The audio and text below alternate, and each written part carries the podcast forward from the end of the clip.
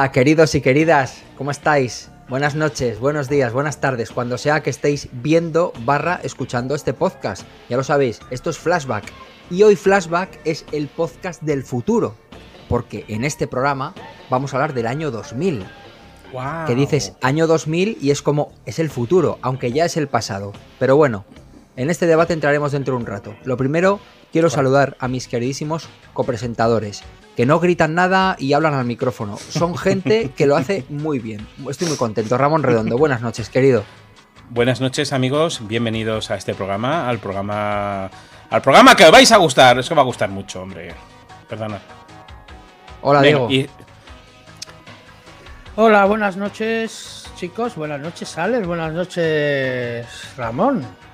Buenas noches a todos. Y hoy lo vamos a pasar fenomenal en este podcast del efecto 2000. Maravilloso. y, por supuesto, Alex. Buenas noches a ti, que estás ahí al pie del cañón, mirando que nuestras voces y nuestros micros sean lo más perfectos posibles para enamorar, para hacer el amor a la gente. Exacto, exacto, porque ya sabéis que, bueno, hay mucha gente viéndonos aquí ahora en directo, pero este podcast se Nos- quedará en el canal de YouTube donde escuchan- lo podéis ver y lo podréis escuchar también en un montón de plataformas, pues tipo Spotify, iVoox, etc, etc, ¿no, Ramón?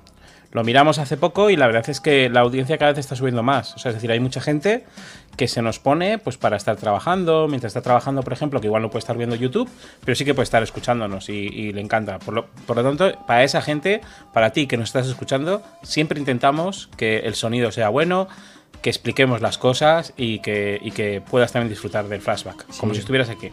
Exacto.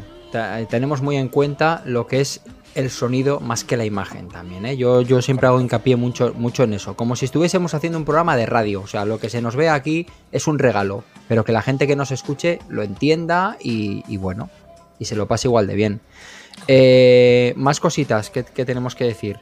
Mm, lo hemos dicho antes fuera de, de programa, pero bueno, em, quedan ya poquitos programas para terminar temporada. Creo que haremos un par más, semana que viene y la siguiente o algo así. Eh, así que bueno, luego llega el verano y, y ya bueno. Ya luego ya, hablare- ya, ya hablaremos. En verano, Sí. eso es. Cuando llega el calor, las chicas se enamoran. Ya llegó el verano, ya llegó la fruta. ¿eh? Y el que no se agache, ¿Cómo, cómo le voy a gritar si me hace reír? Esas la sabéis, ¿eh? En fin, antes de entrar en materia con el tema de- del efecto 2000, como bien ha dicho mi queridísimo Diego, vamos con nuestra sección de la efeméride.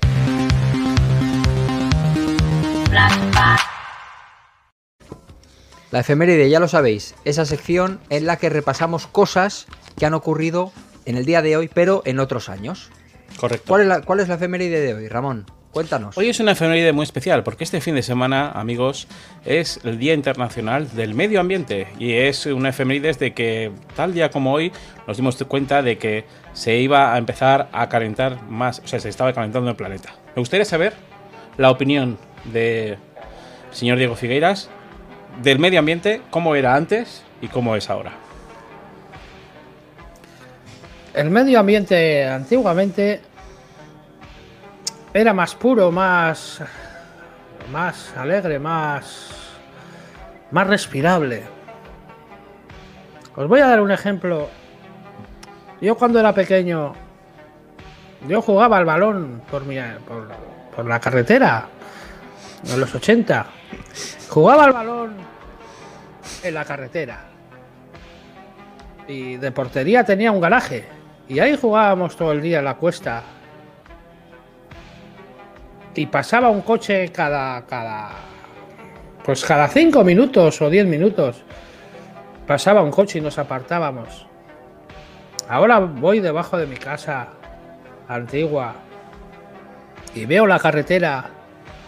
Que están pasando coches cada 30 segundos. Ahí se nota. Ahí se nota el, el- la polución. Se nota el. Cuando miras las estrellas y no las ves.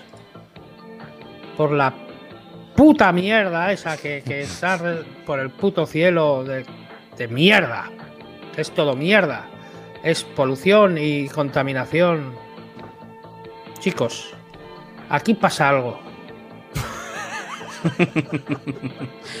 Escucha, Sí, señores. ¿sabes, sabes que han dicho? Pasa, Hay un, pasa algo, pasa algo. hay un estudio que dice que las PlayStation 5 que tiene un montón de polución el hacerlas.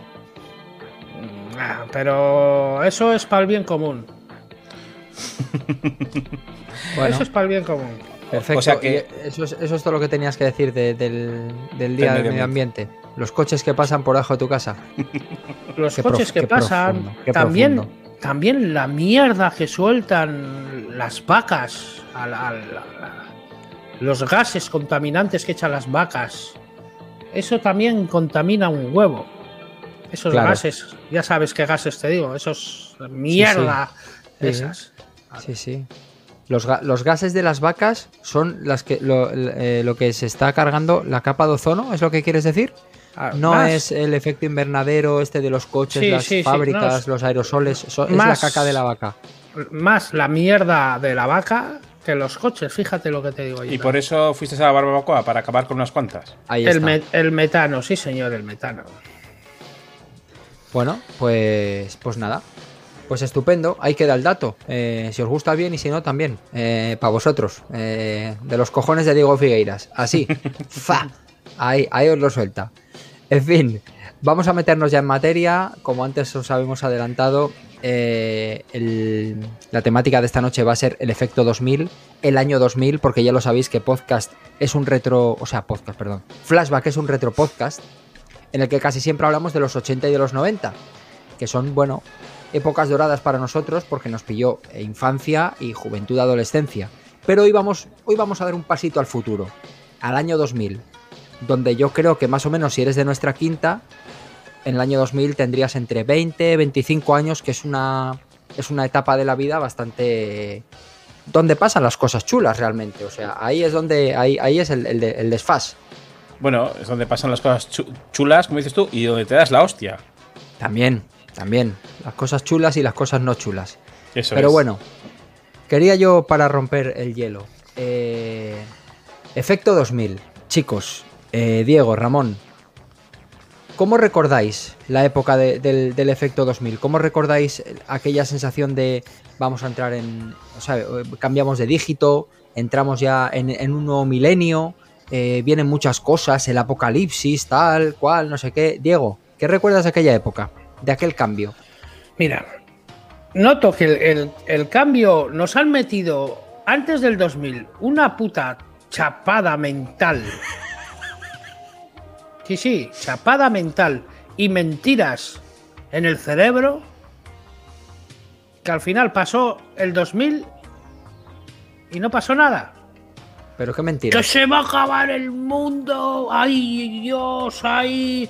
El, el, el, el- ¿Cómo se llamaba este? El que hace las colonias de los cojones. Las ¿Cómo colonias de los llama? cojones. Paco El- Rabanne. el- Paco Rabán. Y es más, os voy a decir, Paco Rabán. Ah, ¿en serio? ese- ¿Era, Pa- ese- ¿Era Paco Rabanne? Esa Paco Rabán. Paco Rabán, os voy a decir que era de Trincherpe. Es de Trincherpe, sí, sí. Era de ¿Sabes, Trincherpe. ¿sabes Bueno, cómo se llama? Trincherpe. ¿Sabes cómo se llama? Paco Rabán. Paco. No sé. Ese, Se ese- llama- ese- Se llama, se llama Francisco Rabanera y nació en Trincherpe, cerca Nació de tu casa. Sí, señor. Y ese, ese elemento, eh, pues cogió. Diego, Diego haciendo amigos siempre, ¿eh? No, no, Gracias Paco eh, Rabán por ver nuestro Gracias. podcast. Claro, claro. El, el- el señor Paco, el señor Paco, Ahora lo vas suavizando, ¿eh? Lo vas suavizando. el señor, el señor Paco, ese, e- ese iba a hacer, iba a hacer en Trincherpe un museo. Un Sí. museo y, y una tienda de moda, o no sé qué cojones quería montar ese tío, y no montó nada. Y ese, ese tío vendió todo, vendió todas sus mierdas de París porque se pensaba que iba a ca- se iba a acabar el mundo. Y al final, no sé qué, qué pasó de él, qué pasó de él. Ahí sigue, ahí seguirá. Hombre, ahí sigue, ¿eh? O sea, cosas. claro. O sea, mal no está. No, no, mal no está. Yo creo que Mal mal no está. está. Y Mal como no. dices tú, humilde. Es un tío humilde. Quería, quería aparentar ser humilde al, al- al querer eh, hacer museos en su, en su tierra natal, en su en ese pueblo tan bueno y tan agradable como era Trincherpe. Y como es Trincherpe, que hiciera algo por el pueblo. pero no hizo nada. Bueno, Eso es. y eso, eso es lo que recuerdas tú del, del efecto 2000, ¿no? Hoy Sí, me estás saliendo por peteneras todo el rato, ¿eh? Te hablo del medio ambiente y me hablas de coches. Te hablo del efecto 2000 y no sé cómo me acabas hablando de Paco Rabán. Es muy abstracto. eh, hoy hoy, hoy tus, tus aportaciones están siendo muy difusas, ¿eh, Diego?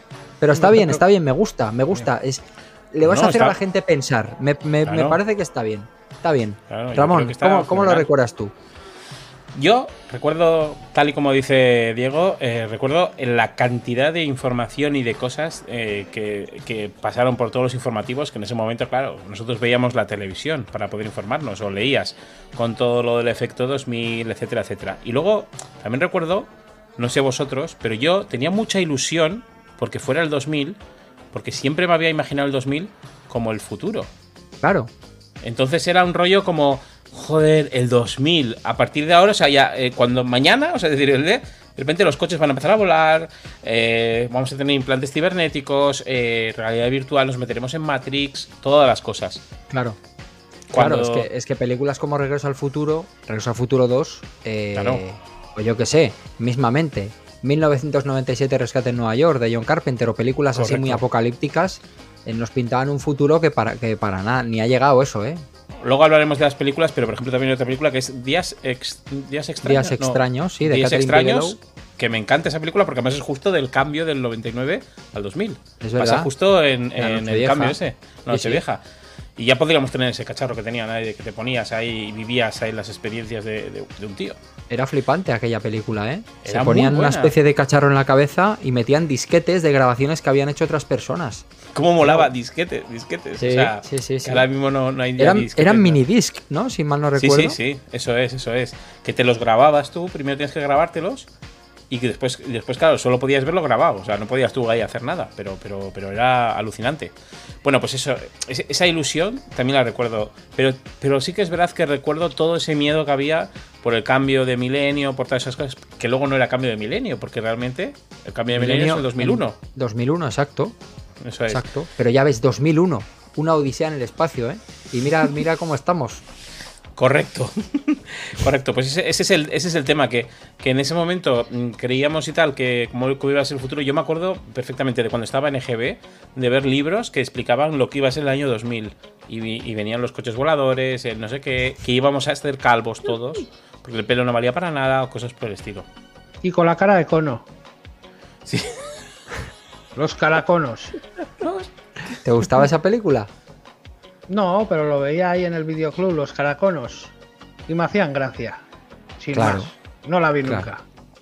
Tú, Alex, con todo lo que tenías miedo y con todas tus cosas, ¿cómo te imaginabas el, día, el año 2000? ¿Sabes El qué cambio. pasa? Yo, yo en aquella época no tenía. Ya no tenía miedo. Yo tuve mucho miedo cuando era muy pequeño y tengo mucho miedo ahora que soy ya más mayor. Pero esa época fue una época que a mí me la traía todo bastante floja. Eh, fue una época en mi vida bastante convulsa.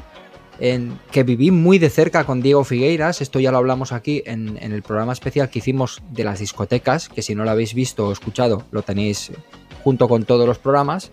Fue una época en la que Diego y yo andábamos mano a mano, éramos como Terence Hill y Bud Spencer de la, de la, de la fiesta y andábamos pues, pues eso, muy centrados en eso y muy poco centrados en el resto de las cosas. Entonces, ¿cómo lo viví? Pues eh, me dio un poco igual, la verdad.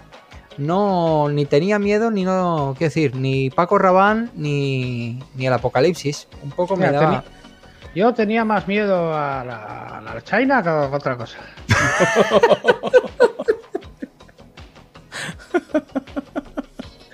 El efecto poli, ¿eh? El efecto policía era lo que te daba miedo a ti. Mi pregunta es, ¿dices eso? Entonces, la noche que pasamos del 99 al 2000, ¿estuviste con Diego Figueiras? Y tanto que sí. ¿No fue la noche que nos fuimos de fiesta en, en la ambulancia, Diego? Sí, pero no, e- eso era en el 96.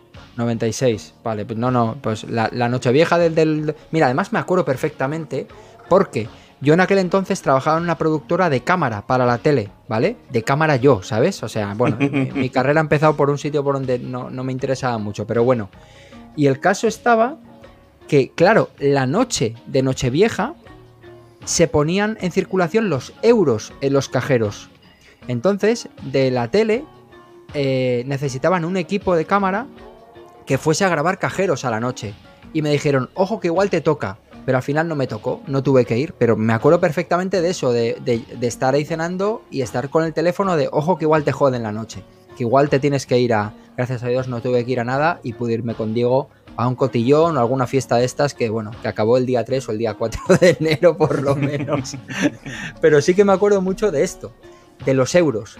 Así que aprovecho y enlazo para preguntaros, chicos, ¿cómo vivisteis lo que... lo- ¿Qué recordáis de aquel momento de.? Es que en el momento era, era, sobre todo para las personas mayores, era un Cristo de cojones. ¿Os acordáis que la gente iba con una eurocalculadora? Y es como, a ver, si un euro es no sé cuántas pesetas, ¿cuánto es? ¡Bah! Era un lío, porque hubo un momento donde convivían las pesetas y los euros. Era un Cristo de cojones. Correcto, correcto. Me acuerdo de eso perfectamente.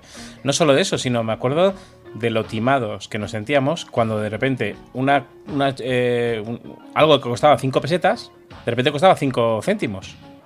Cuando realmente un, un euro son 166,86 pesetas, si no me equivoco, de cuando era antes. Entonces, claro, era como nos, nos habían timado, o sea, es decir, nos habían puesto un 50% todo más caro y, y como gilipollas. No es, como, no es como si nos hubieran timado, es que nos han timado. Y tanto. Correcto. Y Señores, tanto que sí. nos han Si os, si os dais cuenta, si os dais cuenta, el valor actual de un billete de 10 euros es, yo creo que más o menos es el equivalente a lo que valía un billete de mil pelas. Aunque al cambio no es lo mismo, Sí, digo, sí, sí. en cuanto al valor que tiene así como Claro. práctico del día a día, ¿no? Claro, pero. Y es pero casi el doble. Claro, la cosa está que, que todo eso se cambió en plan de, oye, pues esto si costaba 10, 10 pesetas, pues 10 céntimos, ¿no? O sea, para no cambiar. Y sin embargo, el sueldo te dijeron, no, mira, va a ser cuatro- cua- 487 euros. O sea, es decir, eso sí que te lo calculaban súper bien, el sueldo. No dijeron, bueno, mira, oye, si te pagamos 100.000 pelas, pues ya te pagamos tanto. No. Te ¿Sabes cuál pagamos es esto. el problema? El ¿Cuál? problema es muy, muy sencillo, muy sencillo, señores y señoras. El problema es que nos quisimos, al cambiar la moneda, nos quisimos parecer al resto de Europa monetariamente y potencialmente. No es lo mismo un franco que una 40 peseta. pesetas. No es lo mismo, señores. Pero un euro en Francia es igual que un euro en España. Claro. Pues sí, sí, sí. Hay que decir una cosa, y es que, bueno, nos vamos a permitir esta noche unas ciertas licencias cuando hablamos de, del 2000, 98, 99, 2000, 2005, ¿vale? El- a ese cambio de esos años, ya sé que el- los euros no, no, no salieron en el año 2000 exactamente, fue un poco más adelante, pero bueno, lo estamos haciendo un poco por englobar todo, ¿no? Eso Continuad, es. por favor. es. Perdona. Yo, yo creo que eso, que, que lo del cambio de pesetas a euro eh, también fue un. O sea, por lo menos para mí, o sea, es decir, el, el hecho de que antes era todo como más accesible y de repente todo se convirtió como en, en más caro todo, ¿no? Y, y lo que dice Alex tiene absolutamente toda la razón. Igual gente que durante toda su vida había vivido con pesetas, de repente ese cambio es como brutal. O sea, pero brutal. Efectivamente. Mismamente cuando ibas a una bolera a jugar a la máquina, Ya estamos. dale, dale, muy buen ejemplo. Antes valía 25 pesetas Correcto. una partida. ¿Cuánto valía luego? 50 céntimos una partida. Y un euro. Y un euro. Y un euro una partida. Esta inflación yo la he visto muy exagerada, sobre todo en los autos de choque. Los autos de choque. Súper eh, serio ahí. No, no, en los 90 tú ibas a los autos de choque y la ficha te valía no sé cuántas pesetas. Y luego ibas y de repente valía una ficha 3 euros. Que es como, ¿qué está pasando aquí? ¿Cómo puede valer Sí. montarse al puto tren de la bruja 4 euros? 4 euros, estamos locos. Que con sí, 4 señor. euros me compro un tren. Tienes toda la razón. Yo me acuerdo que, que las fichas, si, si comprabas 300 pelas en fichas, creo que te salían 6 fichas o 5 y, y- y podías estar en los autos de choque, pues como medianoche ahí, como pipa, pipa, pipa, y te lo pasabas súper bien. Y cuando de repente volví a las ferias alguna vez, me dices tú 3 euros y cosas así, dices tú, ¿pero esto qué es? ¿Pero nos estamos volviendo locos o qué? Sí, yo sí. creo que eso, que, que no solamente ya en eso, yo creo que en muchas cosas, o sea, yo me acuerdo de antes del 2000, si, si tenías mil pelas o dos mil pelas, eras el puto amo. O sea, Sí, estabas sí. el fin de semana y, y- y tal. Y no sé, como que todo. Como que todo estaba más tal. Y cuando llegó el euro, llegó también una especie. Y ya vamos a hacer un poco de abuelos cebolleta. ¿No? De un Claro. poco de- del De rollo eso, ese. de eso va el podcast. de eso va el podcast. Pero va más de abuelo cebolletas aún. O sea, es decir, el, el hecho de que de repente todo el mundo como que quería ser muy rico, ¿no? Entonces, eh, yo como me acuerdo de en el 99, 96, pues yo pagar alquiler y pagar igual eh, 35.000 pelas de alquiler. ¿Qué dices tú? ¿35.000 pelas ahora, ahora mismo? Que, que al cambio, ¿cuántos euros son? Buah, pues son un- unos mm, mm, 36 euros o 40 euros, no sé. Bueno, que era un precio muy bajo y de repente cuando se puso lo del euro se, se subió todo, pero muchísimo, pero, pero mucho, mucho, mucho, mucho. Y entonces es como todo nuestro poder adquisitivo de ese momento pasó a ser como mucho más bajo, pero muchísimo. Y yo creo que eso se notó mucho. Sí, sí. Muchos años, muy mal. Y otra cosa que se notó, y es que íbamos con ese rollo diciendo, bueno, ahora si tenemos euros, pues el dólar lo tenemos ahí como súper bajo, eso decía mucho Yo sabes lo que sé, sabes lo que sé, ¿eh? Que con 2.000 pesetas tenía un buen fin de semana. Sí, Con 2.000 pesetas tenía un 12 euros. fin de semana de puta madre a la noche. Con 2.000 pesetas. Y ahora un con, buen, un buen fin de semana. Y luego, que con, con 12 euros, ¿qué tenías, Diego? ahora con 12 euros, ¿qué haces el fin de semana? Nada, pero, pero tú sabes. qué Ni un menú del borrachera- McDonald's. Qué borrachera me pillaba yo con 2.000 pesetas. Con También es, 12 verdad, euros. también es verdad, Diego, que en aquella época íbamos a, a supermercados de estos de marca blanca eh, a comprar licores de marca blanca y comprábamos aguarrás para beber, Diego.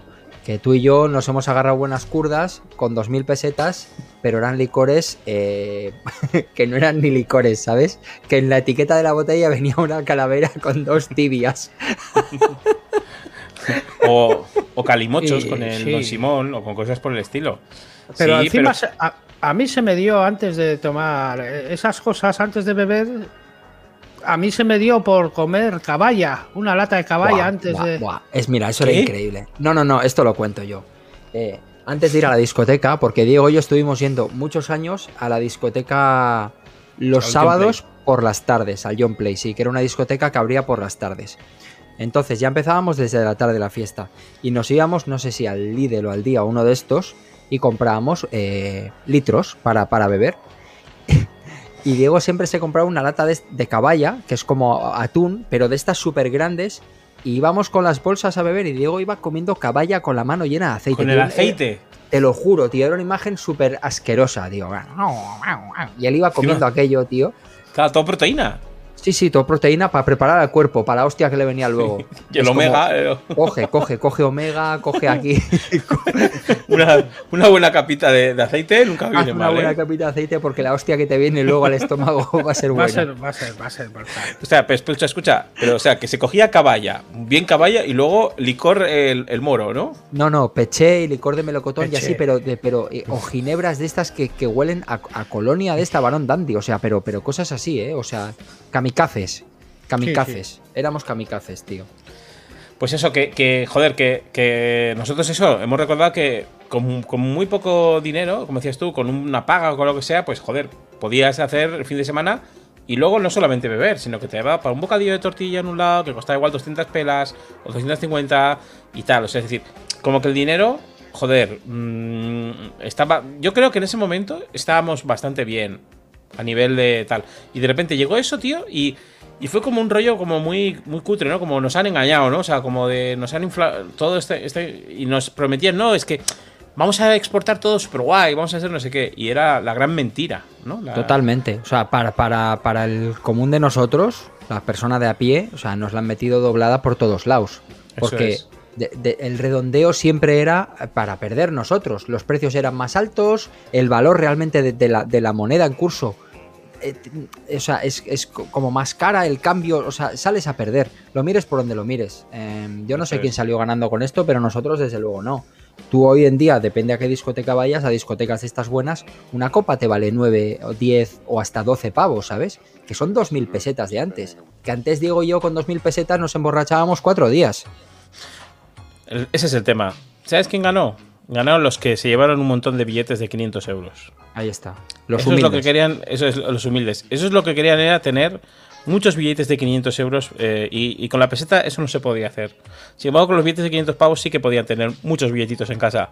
Me encanta, me encanta porque ahora aquí en el chat eh, se ha abierto un pequeño debate de las bebidas y los combinados, ¿eh? De 43 con, con chocolate, de Malibu piña, de no sé qué, de no sé cuál. Diego, ¿a ti qué te pero gusta? mira, mira, eh. Buah. Diego, Bueno, a mí me gustaba beber Cherries Class. Se ¿qué es el daba Cherries Class? beber al Class. Era vodka con Coca-Cola, creo que era. Y limón. Uf. Y limón. Y, y un chorrito de zumo de limón. Pero zumo de limón exprimido. Y me gustaba, me gustaba. Está muy bien. a, mí, a mí me gustaba el, el calimocho. El calimocho. Con un chorrito de. De- eh, licor de mora, ¿no? ¿Licor Eso de es- mora o licorcito de melocotón? Eso es. Es. ¿Cómo decirte? Es de humildes, sí, señor. El calimocho es de humildes. Es de humildes. Claro. ¿Sabes lo que es de humildes? La cagada negra que te sueltas al día siguiente en el váter. Eso sí que es de humildes. El pedazo chapapote que sueltas ahí, eso es muy de humildes, ya os lo digo yo. ¿eh? Mira, Sí, yo, sí. Yo voy a decir una cosa. Yo creo que los, eh, los, em, los pedos mejores que recuerdo en mi vida fueron con calimocho o con cerveza porque eran como muy controlables. Lo peor siempre ha sido con todas las otras bebidas. Los pedos, mí, de, ¿eh? los pedos de los pedos de Los pedos de eran calimocho eran como muy de fáciles de, de controlar, pero es, es que escúchame, ¿cómo te puedes comer una caballa? Pero si es que eso luego... Viva sí la caballa. salía- Y a mí me, y me, y me gusta la caballa, ¿eh? Y sigo comiendo yo atún, uy, atún no, latas de caballa. Cuando voy a comprar y algunas veces me, me, me zampo la caballa porque me gusta mucho la caballa. Claro. ¿Te gusta la De caballa? hecho, de hecho, en su casa dicen caballa Diego a comprar, porque él siempre. Bueno. Caballa Diego que, que sabe ir mejor. En fin, oye, venga, se- seguimos un poco con el tema. Eh, cuando pienso en años 2000 y en el cambio de, de milenio, pienso en mi primer móvil. ¿Os pasa lo mismo? La llegada de los móviles, los primeros móviles. Quiero preguntaros, ¿cuál fue vuestro, vuestro primer teléfono móvil? A ver si todos hemos tenido el mismo. Yo tuve un primero. Un móvil muy grande. Mira, el, prim- el- es más, el primero que me- ya me timaron, ya el primero. Fui a, a Irtel, una tienda antes de, Voda- de Vodafone, se llamaba Irtel. Vaya, tienda. fla- vaya flashback, chaval. Que acabo de tener a Irtel, ¿eh? Airtel, Airtel. sí, sí. Airtel. Y, y el teléfono, no sé qué cojones, me pillé un Alcatel de estos, de los primeros que hubo, un Alcatel. Claro, como yo. esos grandes, el, Alca- el Alcatel One. Touch Easy. Ese es el One primero que, el primer teléfono que ha tenido todo el mundo. Pues no sé qué cojones pasó. No sé qué cojones pasó, que lo tuve que llevar a reparar a la tienda. Y al final, no, no, ya te lo cambiamos. Y me dieron un puto zapatófono. que era el doble de grande, cuadrado. Y con una antena que se subía así para arriba, que pesaba 10 kilos. De estos del lo- ejército. De que lo May- puse, lo, sí, puse, lo puse aquí, luego con la fundita y te lo ponías en la cintura, que parecías un ejecutivo. Qué Pero maravilla. cada, cada llamada costaba un euro por lo menos. Sí, sí que una llamada. Sí que es verdad que era, era, era caro. dinero. Era humilde, era, humilde, era humilde. Oye, Ramón, ¿tú qué tuviste? ¿Cuál A fue ver, tu primer yo, móvil? yo me acuerdo que el primer también tuve de Airtel, de los típicos de Airtel que además ibas y hacías un contrato, un no sé qué, y era una cosa como muy, muy rara y muy extraña, como dice Diego. Yo creo que era un eh, Motorola, lo primero, un Motorola de esos que regalaban. Pero mi primer móvil que más he disfrutado, que yo creo que es el que más recuerdo, es un Nokia 3310, Oh, es que que es el ya- móvil de los móviles que aguanta eh, carros y carretas. O sea, Sí. yo creo que ese es el que más, el que más, el Ese- que más recuerdo. Ese móvil ya era de la juventud, ya era del. Ahí lo Eh. llevábamos, era, era, era, era. Yo creo que llevé de los primeros, ¿eh? Que, que había. Y me acuerdo perfectamente, y no sé si os acordáis vosotros, que claro, lo que decís vosotros, costaba un montón llamar, pero nosotros nos comunicábamos por SMS y por el, y por el cacharrito de Coca-Cola. El El Viper de. Coca-Cola. Eso llegó unos, unos años antes, sí, sí. Sí, que sí, íbamos sí. todos que nos creíamos que, era, que éramos eh, médicos del hospital, ¿no? Mirando el Viper. A ver si me han llamado alguien. Eso O sea, es. lo mi- Teni- tenías que llamar, tenías que llamar a, a- a un número, a una operadora y decirle la frase que querías que enviar. Claro. Y yo siempre llamaba, le decía la frase y siempre ah, no contestaban nunca bien, no- nunca escribían bien. Igual se lo decías mal. No, se lo decía bien, pero ponía otra cosa. Yo me acuerdo que lo del, lo del Viper fue la, fue, la, fue la leche. Pero de los SMS, no sé si os acordáis, que hubo durante un tiempo que había un truco que era cambiando una opción del móvil, enviabas un SMS mediante un servidor ruso o no sé qué, y eran gratis los Sí. SMS que enviabas. Por ordenador. No, no, por el, por el, por el, por el Nokia. Es decir, en el Nokia, en las configuraciones había servidor de, de SMS, que eso te venía todo ya direct- en el teléfono puesto. Entonces tú le cambiabas y le ponías ese número de teléfono, que era un checoslovaco, no sé qué hostias, y, y enviabas el SMS y llegaba un poquito más tarde, pero llegaba. Entonces eso Oh. fue como, como enviar un Ramón. montón de SMS a tope. Fantástico. Ramón, eso no Ramón lo el pirata, ¿eh? Ramón el pirata, siempre, siempre con sus, con sus movidas. Yo también tuve un Alcatel One Touch Easy. Sobre todo me acuerdo el olor de aquel teléfono. A mí siempre me ha gustado mucho cuando me compro algo tecnológico olerlo. Y el olor de aquellas teclas, de aquel tal... ¡Guau! Yo la verdad es que flipaba, flipaba, estaba todo el día con el Ah. teléfono en la mano, no se podía hacer nada porque no tenía WhatsApp, no tenía juegos, no Sí. tenía nada, pero era como tener algo, era... eh, esto, esto es... eh, ahora sí que estamos en el futuro. Sí, esa sensación de tener un teléfono móvil eh, a mí me, me marcó mucho. Yo, fíjate, fíjate a mí. Mira, es más, a, a ti te gusta oler. A mí, me- a mí me gustaba oler los ladrillos en la obra. Fíjate lo que te digo. Olía los ladrillos. Sí, y el Sí. cemento, cuando me gusta el olor al. Lo huelo. Y, y venía el encargado. ¿Qué cojones estás haciendo? Coge un ladrillo. Oliendo el ladrillo. Sí, señores. que le estoy haciendo Pues la casa al fin. Eso. al- a- Pero, de, eso, de eso no iba a hablar. A, a mí me gusta sentir las cosas y olerlas también. Dicen O- que el, eh, el perfume Molecule huele a iPad recién abierto. Pues mira, eso me gusta. Eso me gusta. Yo siempre he dicho que si tuviese dinero, haría un perfume Humo de de, discoteca. humo de discoteca. Es mi, Hostia, me de mis encantaría. favoritos. Además sería un buen esto, ¿eh? Colonia humo de discoteca. Sí, by sí. Axel Casas. O de hum. Sí. Y tú, eh, o de ladril. O de la trivia. O de, wow, wow, o, o de ladril. Y sale un O de perro. ladril.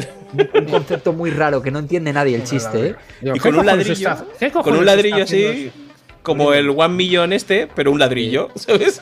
Sí, sí, sí, sí. A este el que le gusta oler ladrillos y le gusta oler. Mira, y es más, a mí me gusta el cemento cola, me gusta más todavía el, cemento cola. El cemento cola, eh, no la cola. Tú eres un drogadicto, Diego. En ¿Qué potencia. Que no, que no, que eso no coloca. ese- Drogadicto de la construcción. Seguro que sí, seguro que algo, es- algo es- coloca es- eso. No coloca eso. Es un olor agradable. Pero Diego, tú no sabes, tú nunca has oído que para adulterar la droga machacan ladrillo y machacan escayola y cosas así. Eso algo tiene que, al- algo tiene que hacer, Diego. Algo tiene que hacer. Bueno, amigos, vámonos de aquí que nos van a cerrar. el canal. Vámonos, vámonos aquí, vámonos aquí. ¿Qué os parece Eh, si nos vamos? ¿Qué os parece si siguiendo un poco con la tecnología y con avances maravillosos que tuvimos en aquella época, hablamos un poquito del Messenger? O el Messenger. ¿Eh? Eh, hay que decir que eso ya hablamos en el especial de internet sobre todo este tipo de cosas, pero.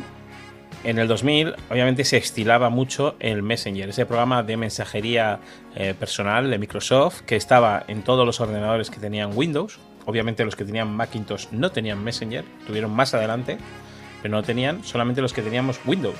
Tú, también, tú en ese momento tenías todos Windows, ¿no? Sí, sí, yo tenía Windows. Todavía no eres pijo. Sí. No. Yo tuve Windows también.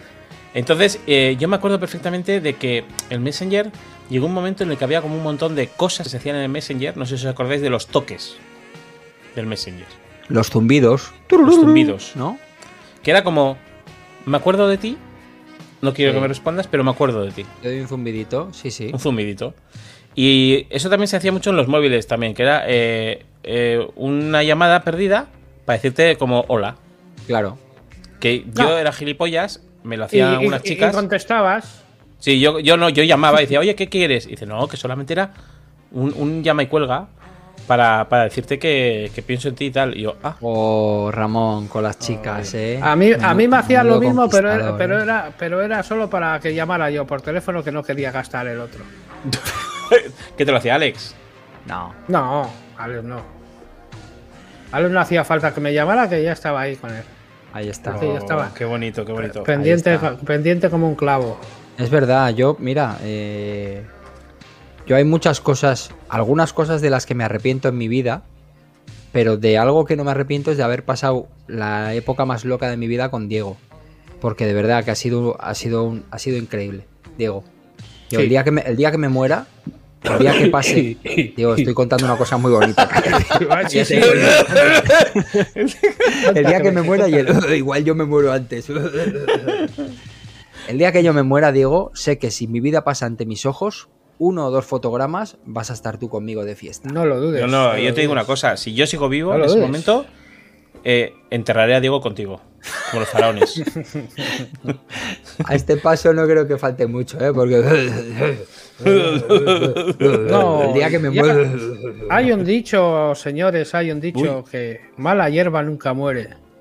Pero tú no eres mala hierba. No eres mala hierba, Diego. Yo, yo soy hierba podrida ya. Diego, por Dios, no digas eso de ti mismo, es, muy feo. Es humilde, es humilde. Es ah, es humilde. Ah, vale. Vale, vale. Pues si es humilde. ¿Sabes, ¿Sabes de qué me acuerdo yo mucho, Diego? De la ropa que llevabas en los 2000 ¿Os acordáis de la moda de los 2000 Yo Sí, Era, terrorífico, ¿eh? no Era muy. mucho. No mucho. Ibas. Es, esa gente vestidas de, de, de- Barbies, hay algunos. Ibas a la discoteca y ve- veías a esos a esa gente vestida de, de, Barbies y de Ken. Bueno, que de Barbies, con, con, Diego, con unos pantalones campana llevaban las chicas Eso que es. no se, les, no se les veían los pies. sí, sí, por eso. No se les veían los pies. Y ah, ya había, había otro modelo que era más terrible todavía, que era como por arriba muy preto, así muy potorrero, muy marcado todo, y luego una campana súper ancha y las botas braco, que, iban como en zancos. Sí. Eh, yo más de una vez pensaba, a alguna de estas chicas le levantas el pantalón y seguro que tiene eh, pies de, de- de pato o algo así, tipo eh, como animal mitológico, ¿sabes? Porque esos, Es- esos, esos, es- es- esos bajos del pantalón Sí. te tapaba todo. Podías tener ahí unas pecinas de. y esos y esas botas que le llamaba yo andamios. Eso es, las Braco o las Art las o este rollo muy, de bota. muy grandes que tenían por lo menos medio ¿no? metro de, de- el Sketcher y Sketcher. Era esa, esa, era la moda, esa ya Pues era a mí me encantaba. ahora. A mí me gustaba mucho. ¿A ti te Yo- gustaba ir? Yo no sé si ibas como nosotros, pero Diego y yo íbamos con pantalón de pana. Ancho, No. grandísimo, enorme, con bolsillos a los lados. Y por arriba, eh, camisetas tipo discoteca, tipo spoon, o, o algunos iban hasta con licra. De cintura para arriba, licra muy prieta. Y de cintura para abajo, pantalones muy anchos, muy grandes. Muy así, de, de que te ibas pisando los bajos todo el rato. Con las Os puedo- zapatillas Airwalk, ¿sabes? Te ibas Os- pisando lo de atrás, con los charcos y la lluvia. Un- era un Eso Cristo sí que, eso. eso sí que me puedo acuerdo decir que eran, perfectamente. de eran eso. muy cómodos los pantalones, muy cómodos eran. Sí, yo, yo, yo creo que vestía exactamente igual que ahora. o sea, creo que iba con, pantalones vaqueros normales, o sea, normales, de los típicos, o sea, no ni, ni muy ni pretos ni muy grandes, con camisetas normales y con camisas mm, como las de ahora. Es decir, eh, desgraciadamente no he sido, he sido triste en esos momentos y sigo siendo triste ahora. No, Ramón, no eres triste, Ramón. Tú has aprovechado, has aprovechado la juventud de otra manera. Sí, yo me acuerdo que en el 2000 yo ya estaba currando y estaba ya en, en Barcelona. O sea, es decir, yo ya, Ya yo estabas, había, ya estabas, yo ya había ido, ya estaba empezando por ahí a, a montar eh, mi imperio. Bueno, Con alguien tenía que hacerlo, porque lo que es Diego y yo, el O sea, imperio que... Al final, el- el, eh, yo con 21 años ya me, me fui de, de casa. O sea, es decir, que, que me fui ya para, para Te, Barcelona, para te Zaragoza, independizaste rápido, sí. me independicé. Entonces yo, claro, en ese momento pues tampoco podía estar ahí como voy a vestir a la moda y tal. Para mí comprar ropa era como si tenía muchos agujeros, pues ya me compraba otra cosa. Pero hasta ese momento, me, vamos, soy un triste. No, me Soy la Ramón. tristeza. Sí, No, sí. no, Has, vivido, No, has, vivido, has vivido unos años 2000, pues bueno, pues diferentes a los nuestros, pero mira, mira ahora, tienes una villa, una mansión, Sí. un sótano para ti solo y, nosotros es. aquí no tenemos nada. Tenéis recuerdos. No tenemos nada. tenemos no recuerdos, tenemos vivencias. Recuerdos y vivencias. Pero yo también quería tener esos recuerdos y esas vivencias. No te preocupes, Ramón, algún día, algún día recordarás ese sótano y todos esos momentos tan bonitos que pasas ahí tú solo. En pantalón corto, por cierto, todo el año. Eso es bonito, Ramón.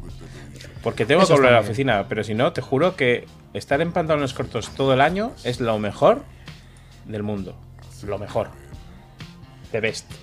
Oye, eh, cuando pienso en los 2000 también me viene a la, a la memoria, no quiero hablar mucho de esto porque no quiero que nos dé bajona, pero vosotros os acordáis uno de los acontecimientos más importantes y no para bien que hubo en, en los 2000 que fue el 11S. Sí, sí. ¿Os acordáis que estabais haciendo el día del 11S, Diego? Sí, me acuerdo, me acuerdo como el primer día.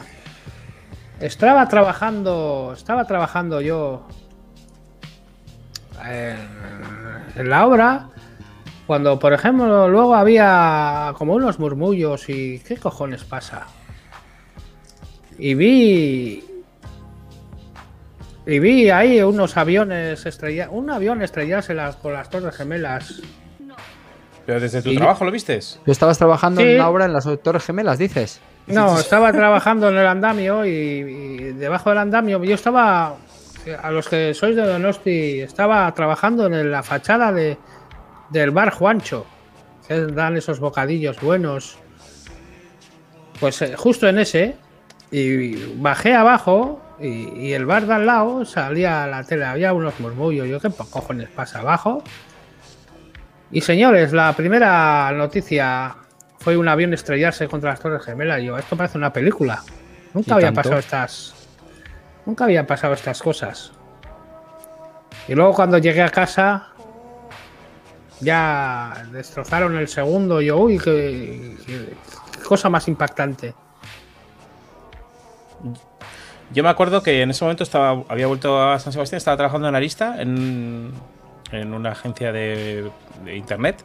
Y claro, lo vimos todo por internet. Porque había como conexiones en directo y tal. Y yo me acuerdo perfectamente de que salió lo primero y había una página. Bueno, era muy difícil en ese momento tener conexiones en directo de vídeo. O sea, era como muy raro. No es como ahora YouTube y Periscope y todas estas cosas.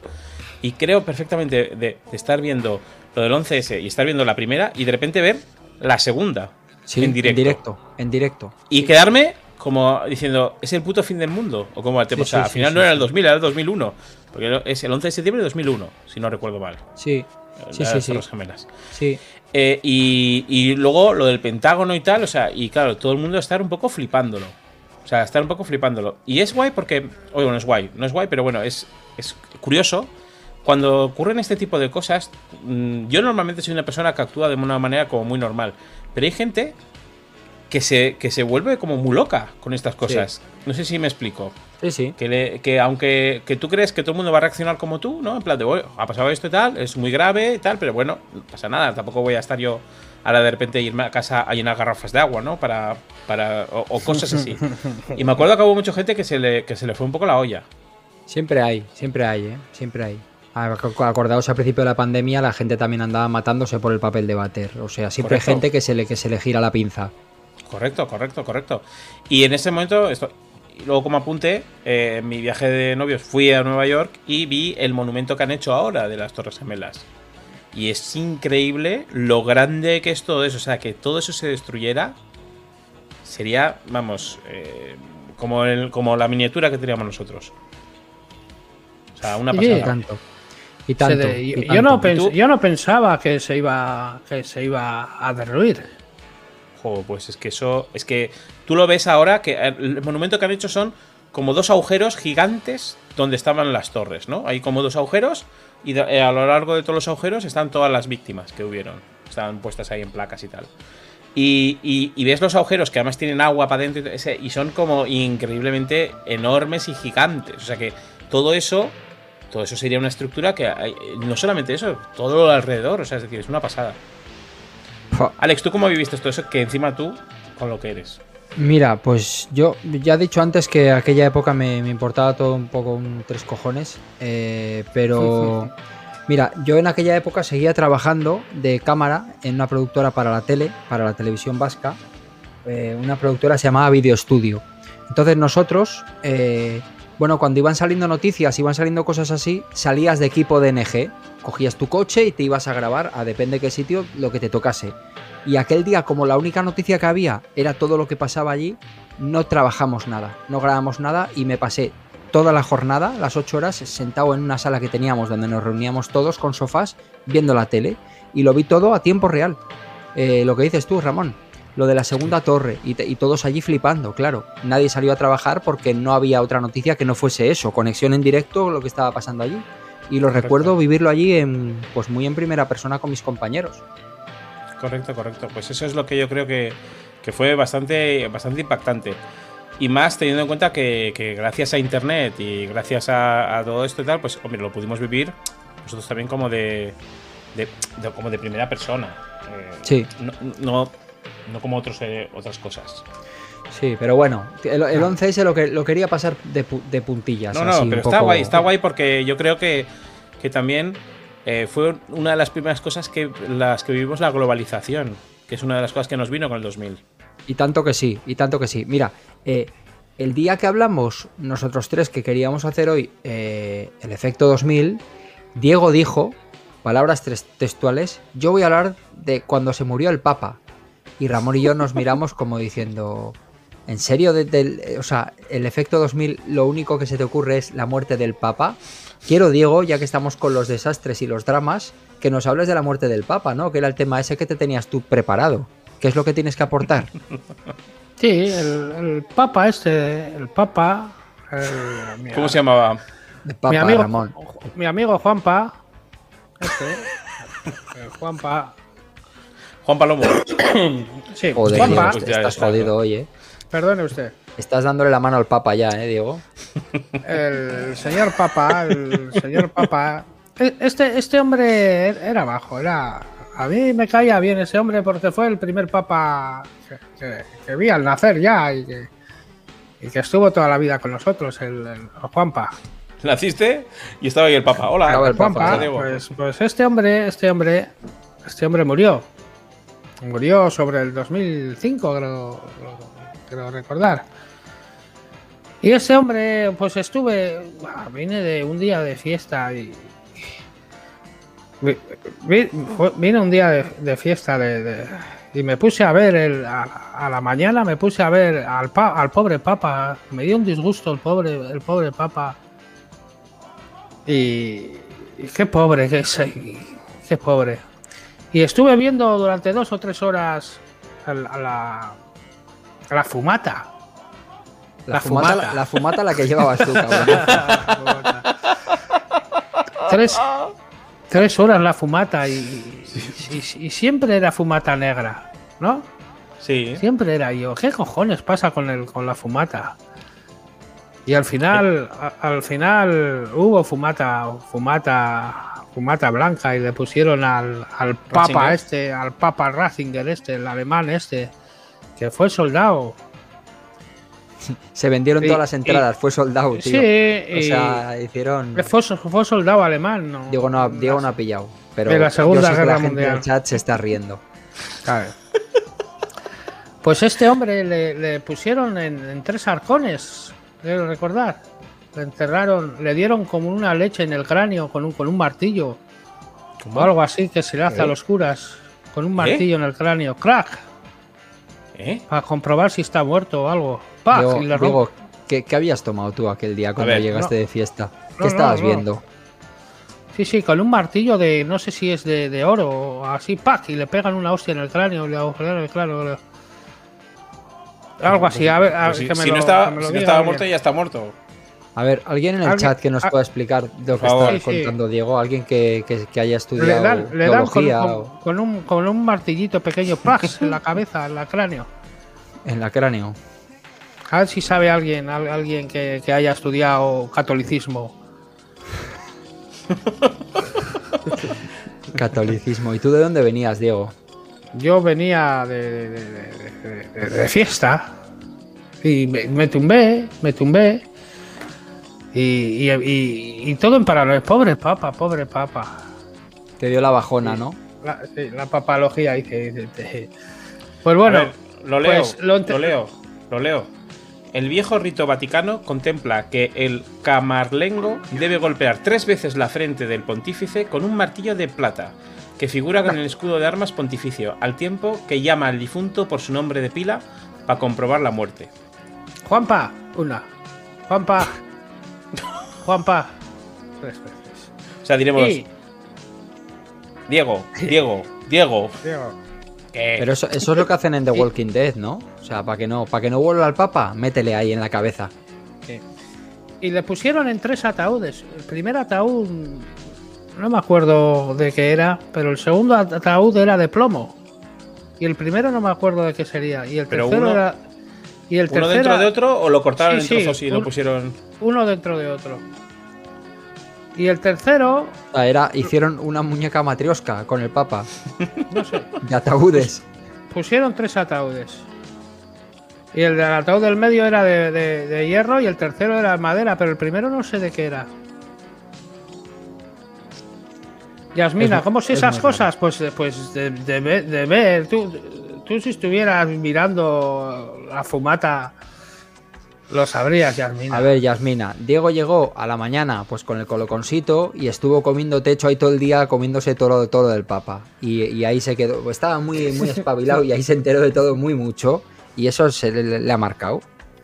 Bueno, estoy leyendo, estoy leyendo en protocolo.org lo que se hace después de que muera el Papa. Y es una página gigante, porque también se le hace cosas como eh, se le quitan el- las vísceras, se le coge el Eso anillo, es. se, se funde. Pero eso o es, sea, un eso montón es de casi como, como las momias, ¿no? Sí, no, no. yo- Muchas el, movidas. el- el pobre papa estaba viendo el papa y yo estaba al papa hostiado. Tú echaste la papa. Estabas a papa hostiao, ¿no? Diego? Echaste la papa. Estás viendo telepapa, tío. El Y- papa, eso sí, señor. ¿Y el Papa de ahora qué te parece, Diego? El argentino. Es muy, muy salado. Es muy salado. Es muy salado. A mí me gusta, me gusta ese tipo de papa. Es muy distinto. Es muy. El otro era polaco y este es. Y este Argentino. es argentino. Es argentino. Es, es muy bueno. Es, es, es che. eh. ¿Es Es, humilde, es humilde, como dice Mr. Rambo, sí señor. Mr. Rambo. No, no, En fin. Mr. Rambo. eh, Yo he visto al Papa Ratzinger, lo he visto en persona. Coño. Eh, ¿Lo has visto al Papa, tío? Sí, es, fue un día.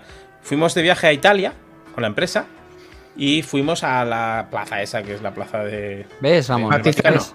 Tú estabas ¿Eh? viajando a Italia a ver al Papa con la empresa y Diego y yo estábamos tirados en el parking de cualquier discoteca de muerte.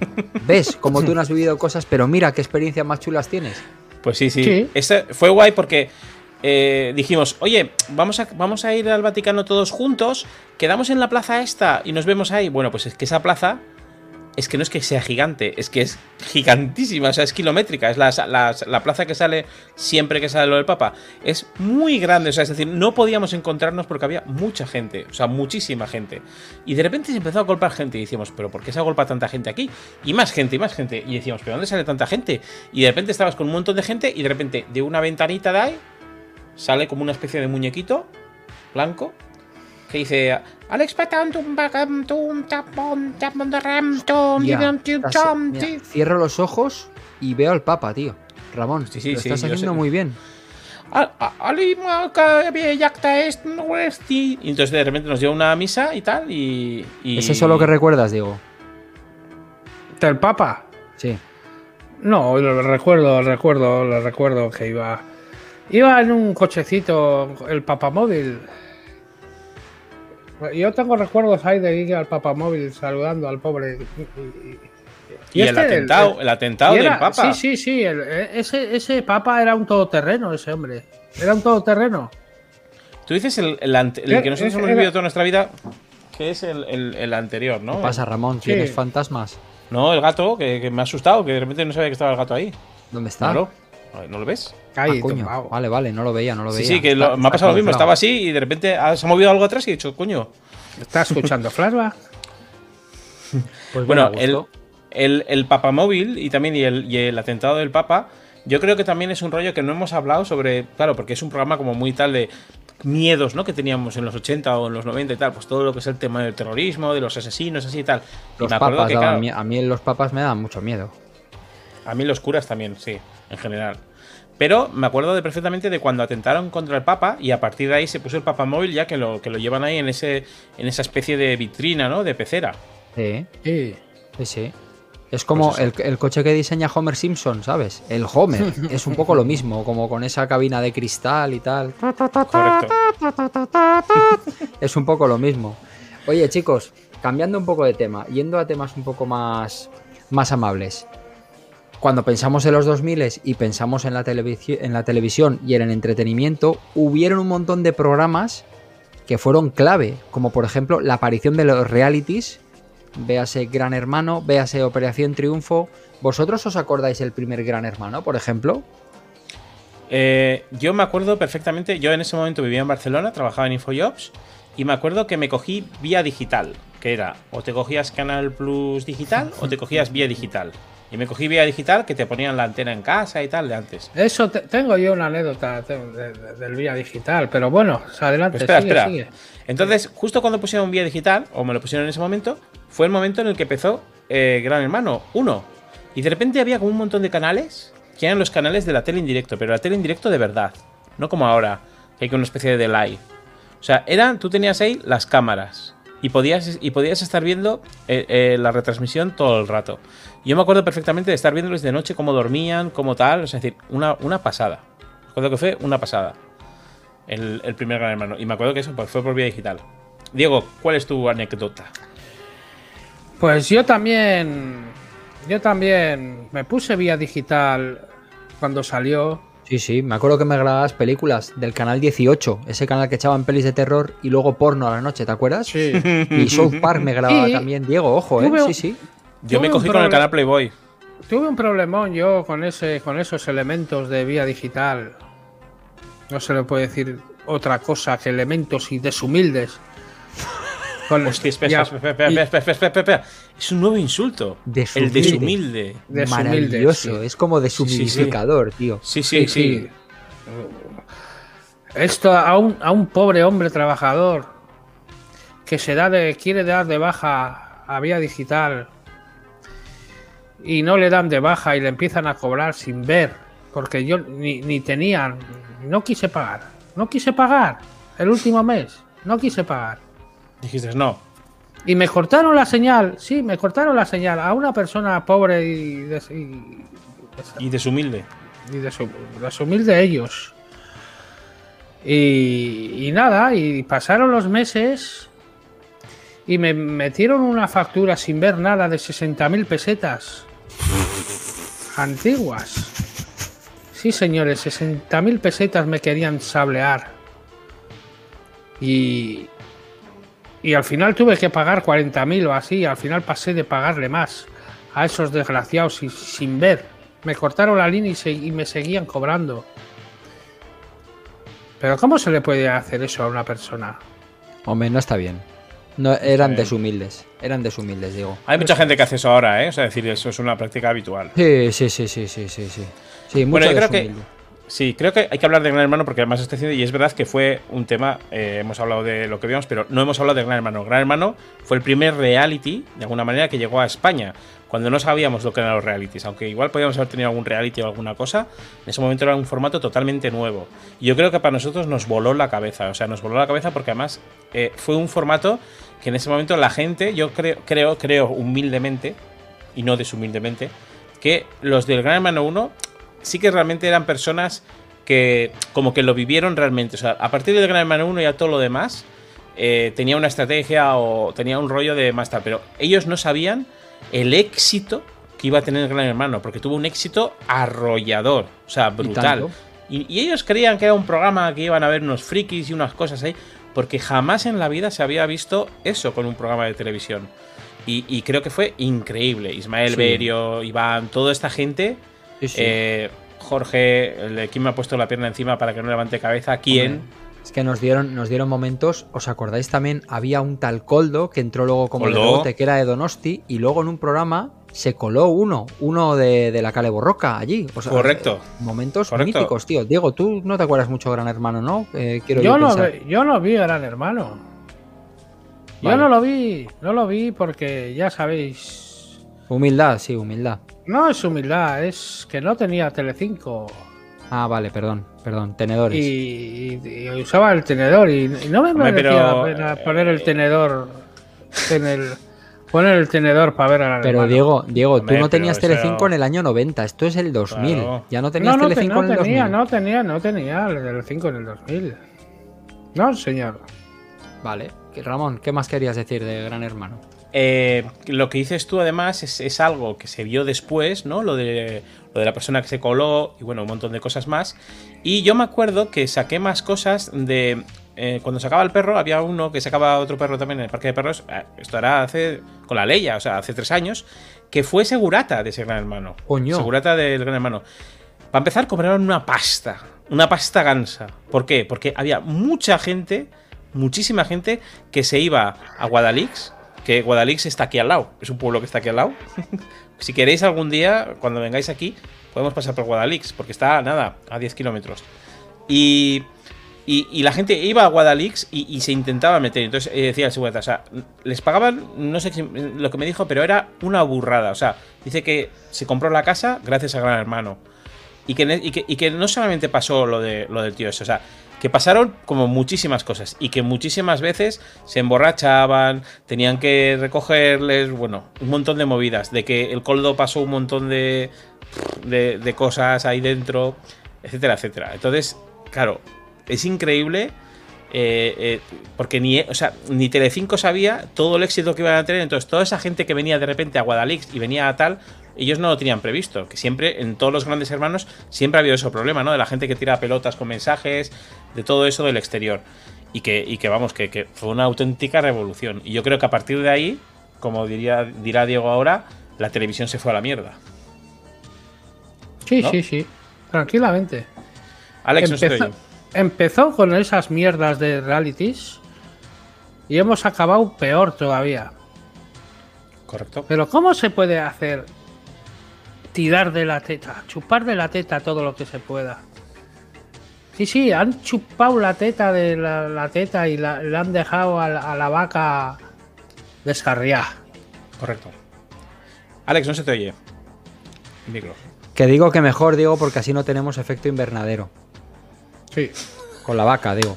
con la vaca. Pues es. Y no sé si recordáis que yo creo que eh, Gran Hermano fue antes del 2000. Pero no sé si os acordáis el gran eh, la- como, la, como la gran respuesta a Gran Hermano de El por bus. parte de Antena 3, que fue el bus. El, El bus. El bus, que duró una edición solo, que era un gran hermano, pero era un despropósito aquello, no, no tenía ni pies ni cabeza.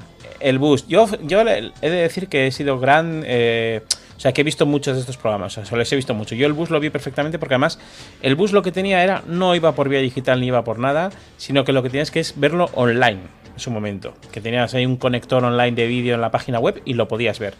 El bus. Era, como dice Alex, era una respuesta a Telecinco con otro formato que estaría en estos, que era, cogían en un bus, metían a 10 extraños, creo que era en un principio, y era un bus que supuestamente tenía camas y tenía de todo. Y los llevaban por toda España, como si fuera la casa de Gran Hermano, pero tenían que estar en el bus y tenían nominaciones y tenían movidas. ¿Qué es lo que tenía el bus de especial? Pues que en cada. Ellos lo que querían era hacer negocio en cada ciudad, que cuando paraban en una ciudad, les dejaban irse de fiesta algunos. Sí, sí, sí. Me acuerdo perfectamente de unos que salieron de fiesta y se ponían a besar a las tías, así totalmente borrachos, uno que tenía unos pelos así a lo Guti. Bueno, fue un despropósito, pero total. Y me acuerdo perfectamente de una cosa y es que llevaron a- traían a famosos al bus para hablar con ellos y trajeron al pobre Pedro Reyes. Uf. que no sabía dónde está. O sea, era como un rollo de. ¿Qué, qué- qué me habéis hecho metiéndome aquí al pobre Pedro Reyes, ¿sabes? Pero bueno, lo, lo pusieron ahí y tal, y el pobre no sabía ni dónde meterse, ni qué hablar con ellos, ni nada. Mira, El bus. El, el bus era un despropósito. Pero más despropósito todavía, no sé si os acordáis, después de la primera edición de Gran Hermano, hicieron hasta una película, Sí. El Gran El Marciano. Gran Marciano. Yo la tengo por ahí. Y hace no, hace no mucho que la vi. Hace Esa mucho que la vi. película es, es, es como un rollo mental, ¿eh? Sí, sí, para los que no sepáis de lo que hablamos, bueno, les hici- hicieron una película a los de Gran Hermano, pero les hicieron una cámara oculta eh, enorme, ¿vale? Trazaron un plan como que les tenían que llevar a ellos a un bolo a algún sitio y se supone que van en un autobús y les paran la- los militares diciendo que ha habido avistamientos de ovnis y tal, y están todos los de Gran Hermano en una especie de, de hotel. Y ahí se supone que se estrella un ovni y van todos para allá, se meten dentro de la nave, hay un astronauta con un alienígena allí metido en un... En un bueno, bueno, bueno, bueno, bueno. Eso era... María José, que no lo toques, que está contaminado, que no sé qué. Buah, eso, Sí, es, sí. es- eso es Me increíble. acuerdo tío. perfectamente. Esa película, eso es un documento, tío, es... Bof, bof, bof, bof, Me acuerdo bof. perfectamente de, de esa, de esa película. De todas maneras, el. eh, o sea, eh, después, como dices tú, de Gran Hermano, ya no solamente eso, sino todo lo que hicieron los grandes hermanos con. con- con- o sea, es decir, yo creo que los de la primera edición han sido al final los que más han sacado rédito. O sea, ahora mismo el. eh, bueno, el Ismael Berio, pues está ahí ahora todavía en, en diferentes sitios, ¿no? Hace poco vi que estaba dando charlas sobre no sé qué. El, el Iván, que es- eran los dos que como que ganaron, ¿no? Que eran la mafia, ¿no? Sí. El Iván tiene una empresa ahora de, de gente de castings, de est- estrellas de cine. O sea, tiene una empresa muy tocha. Que además eh, eh, nos ha hecho cosas para, para la agencia. Y, y el hombre este, ¿os acordáis de Íñigo? Sí, claro, salió en Torrente 2. Eso es. Ese, por ejemplo, sacó unos libros y unas movidas y tal. Pero yo, una vez que estuve en, en Zaragoza, en la, en la UBI, y estuve eh, en el hospital y hospitalizado y tal, me pusieron al lado del padre de Jorge Berrocal. Coño. Y mi madre, que estaba ahí, le, le preguntaba cosas, la perra de ella. Empezaba, oye, ¿y tu hijo dónde está? y tal. Y el otro, no, no sé, no sé dónde está. Y decía, ah, bueno, bueno, pero ¿y qué ha hecho? ¿Y tú crees que sabía que era puta? Eh, la otra y no sé qué, no sé. O sea, le preguntaba como todo un montón de movidas, ¿sabes? Y yo, pero mamá, déjalo en paz, no sé qué. Y, y sí, sí, eso es, un, es una gilipollez, pero bueno, era para decirlo. Pues fantástico. Hablando de, de Gran Hermano, Vos- yo creo que hay que hablar también de Operación Triunfo, ¿no? Mi pregunta es, sí, mi pregunta es antes de eso es, ¿habéis intentado alguna vez entrar en un casting de Gran Hermano o de algún reality? ¿O sabéis de alguien que lo haya intentado? No. Yo, ¿Cómo yo he entrado. Yo ya os dije que estuve. Estuve en la, en la de las cajas. Pero Ah, eso en, no es el, un Allá- reality. en- en el allá tú. No ya tú. Fui al, al- a hacer el casting. ¿Y qué Ya, pasó en las eso, cajas? pero- Estaba pero el ya Papa metido dentro de una, de otra, de Ya cuántas lo cajas. dije. No, no, no les hice gracia yo a esos, a esos tíos. Que no me cogieron. No sabían lo, no sabían lo que dejaban escapar, eh, Diego. Nada, Ya. eh, y dejaron de escapar esta, esta, esta joya. Ahora cuando estén viendo, ahora cuando estén viendo el flashback dirán, me cago en Dios. Estará algún director de casting ahora dándose cabezazos contra la pared. Sí, sí. Esos señores pasa por no ser humildes. Ahí está, ahí está. Eh, estábamos hablando de. No sé a quién le está sonando el ordenador todo el rato, pero lo voy a matar. A mí no. A mí ¿A quién le ha hecho el ordenador? ¡Pirirín! Yo, Alguien yo que no- tiene Windows. yo tengo los cascos puestos. ¿A quién, a, quién, ¿A quién le toca actualización de Windows?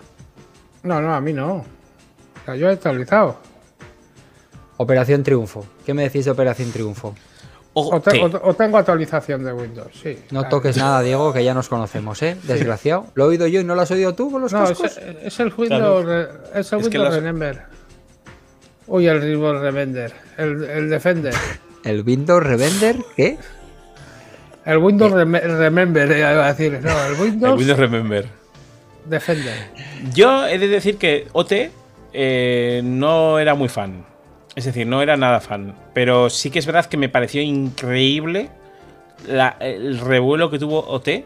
Que fue como un rollo muy reality, pero ya un reality como muy de la primera cadena, ¿no? Que fue como una especie de reality. O sea, yo creo que los realities Ese- de las- de las- Sí, sí, sí. Este, este, este canal de la primera, este, es, es- este reality, ese es el que más éxito ha tenido de todos los realities.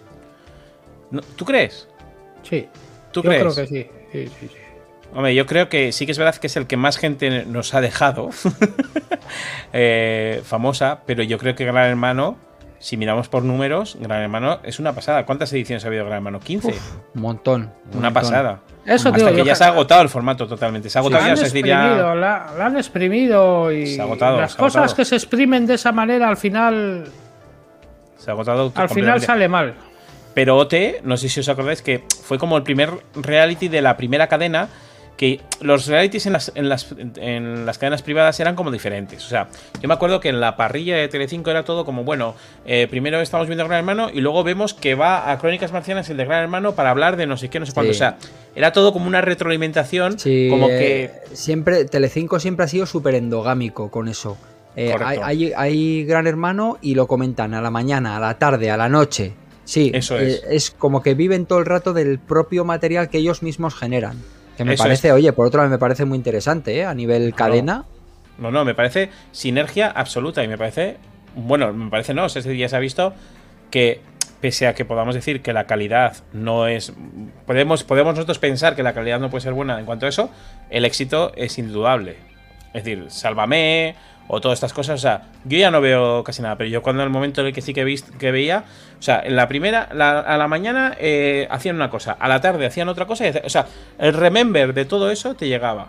Entonces, claro, siempre estabas con todo en, en la mente, ¿sabes? En la mente gran hermano, a ver qué esto, qué tal, a ver qué va a pasar, a ver el resumen, a ver tal. Sin embargo, eh, OT era como un rollo como ahora es Masterchef, ¿no? O sea, es un rollo de la primera cadena y no tenía tanto eh, interés en que todos eh, fuera de OT.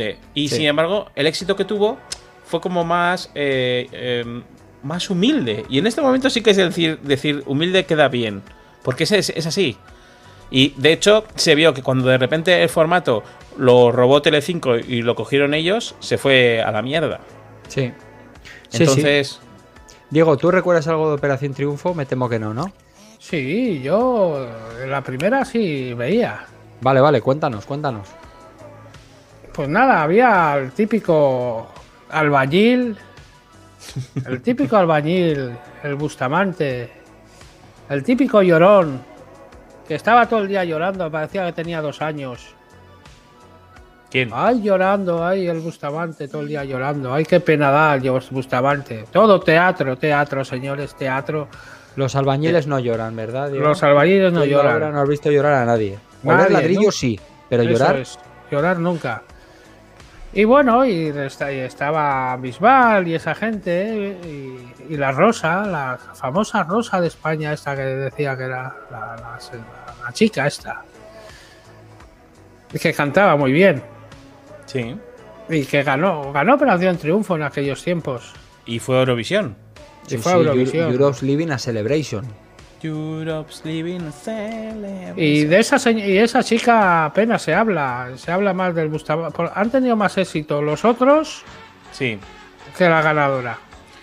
Bueno, hay, hay muchas lecturas. Es que el padre de Rosa, pues hizo. También cosas, estuvo al lado eh, tuyo en el hospital, Ramón. No, no, pero en joder. la otra cama leído- del, del otro lado. el- sí, mi madre también estaba ahí. No, pues el, eh, lo que dices tienes mucha razón, pero yo creo que a Rosa al final eh, como que se le... Siempre se, le protegió, como que tal, el padre también tomó unas decisiones no muy buenas, eh, le llevaba todo, luego ha habido rollos y tal, entonces como que nunca la han dejado ser ella misma. Pero bueno, que igual también es verdad que en ese momento se veía a Rosa como una persona pues que era una chica gordita, que no sé qué, el bullying y tal, y de eso, pues de repente a ser ganadora, pues fue así. Lo que pasa es que luego, obviamente, han tenido mucho más éxito Bisbal, Bustamante y mi favorita, Xenoa. El padre Ahí está. aprovechó mucho de ella, aprovechó mucho. Sí, han tenido muchas movidas, ¿eh? Sí. Sí, bueno, es la Pobre- cara. Pobre la, cara, la cara amarga de la fama y de la televisión. Claro. Eso es. Claro, es que. es- Eh, eh, sí, sí, podríamos estar hablando de esto mucho tiempo. Sí, sí, podríamos estar tirando de esto, pero yo creo que como primer acercamiento a los años 2000, me parece que ha estado muy bonito, ¿no? Creo que podemos dejar aquí el tema. Eh, la temporada que viene ya volveremos con los años 2000 porque se me ha ocurrido que el próximo programa, chicos, el penúltimo programa tiene que ser del verano, de las vacaciones de verano, de las fiestas, de las ferias de los pueblos, de todo esto. Yo creo que ese, ese sí tiene que haber antes de terminar la temporada. Diego, ¿qué te parece? ¿Te gusta? Fenomenal, fenomenal. Estupendo, estupendo. Bueno, pues antes de terminar, eh, Diego, ahora que estoy contigo, ya sabes que te toca, te toca ganarte el sueldo.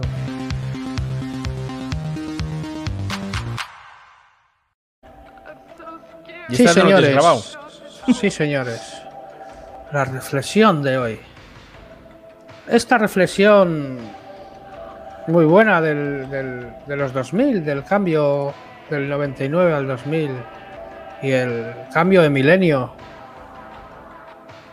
Sí, señores, este cambio que hemos tenido cosas buenas y cosas malas. Señores, sí, cosas malas. Igual más cosas malas que buenas. Hemos pasado catástrofes. Catástrofes muy, muy jodidas. Hemos pasado de todo, hemos pasado. cosas malas. Pero también hemos pasado cosas buenas. Y yo, sobre todo, he tenido cosas buenas en este mundo, aparte de, las desgracias personales y mundiales. Hemos tenido cosas buenas. Hemos pasado, Cosas malas. yo por ejemplo, cosas buenas. He tenido yo mis a mis hijas en el 2000. He tenido mi, mi juventud plena y alegre en el 2000. Y eso es lo, lo- lo bueno que hay, lo bueno que podemos sacar de esto. Porque si podemos, si quiero sacar lo malo, no acabamos nunca. Pero siempre hay que pensar en positivo, señores. Hay cosas malas, pero también las habrá en un futuro. Y también habrá cosas buenas. O sea que, señores, como lo digo siempre y no voy a parar de repetirlo, humildad. Humildad para el futuro y para el presente, señores. Un beso. Muy bien. Bueno, pues eso es lo que hay. No. Esa es la reflexión de nuestro. de Las nuestro cosas buenas y las Diego. cosas malas. Cosas buenas, cosas malas. Eh, básicamente eso es lo que hemos sacado en limpio de, de su reflexión. Pues nada, chicos, chicas, nos volveremos a ver aquí la semana que viene, el próximo viernes a las 10 de la noche. En otro programa más cabrón, Flashback, ¿eh? Con cosas buenas y con y cosas, malas. malas. Cosas malas. Toda la gente que está aquí en el chat, no os vayáis que ahora viene el backflash, ¿vale? Ramón Redondo, amigo, un placer. Enca- Encantado como cada semana. Diego, eh, cosas buenas, ¿vale? Cosas buenas. Cosa Preciosos. bona. Cosa buena. No os vayáis, chicos, chicas.